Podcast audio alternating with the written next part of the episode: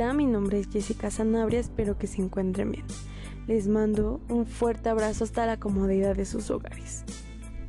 Pues les doy la más cordial bienvenida a mi podcast. El día de hoy estaremos hablando acerca de los ambientes de aprendizaje, pero primeramente me gustaría que tú hagas una reflexión de lo que crees que es un ambiente de aprendizaje. Pues nos vamos a basar en tres autores.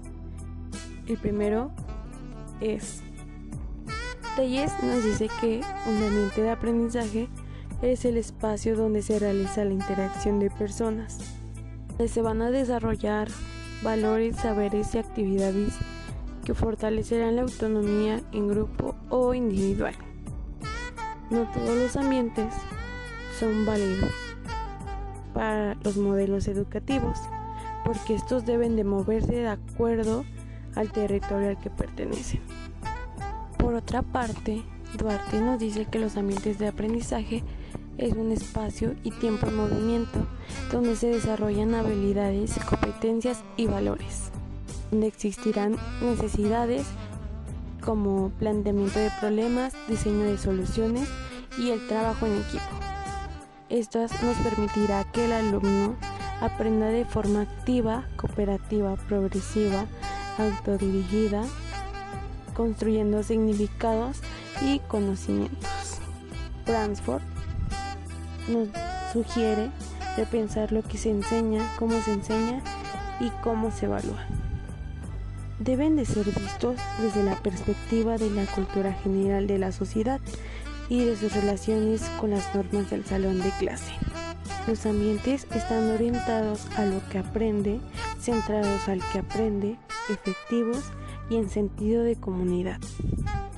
Las actividades dentro de la escuela también deben integrarse con las metas y las evaluaciones hechas por la comunidad.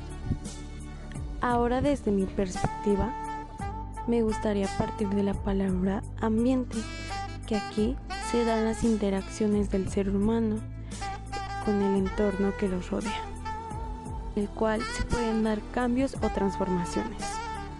En ese ambiente estaremos involucrados nosotros, también con acciones y objetos, en el cual nos obliga a una interdependencia en donde podemos reflexionar. Esto mismo sucede en los ambientes de aprendizaje, ya que existe una interdependencia, vuelvo a recalcar, entre el estudiante, el maestro, los objetos, la sociedad y el entorno donde hay un sistema abierto, flexible y dinámico, donde hay una construcción diaria flexible, asegurándose de la diversidad e integración.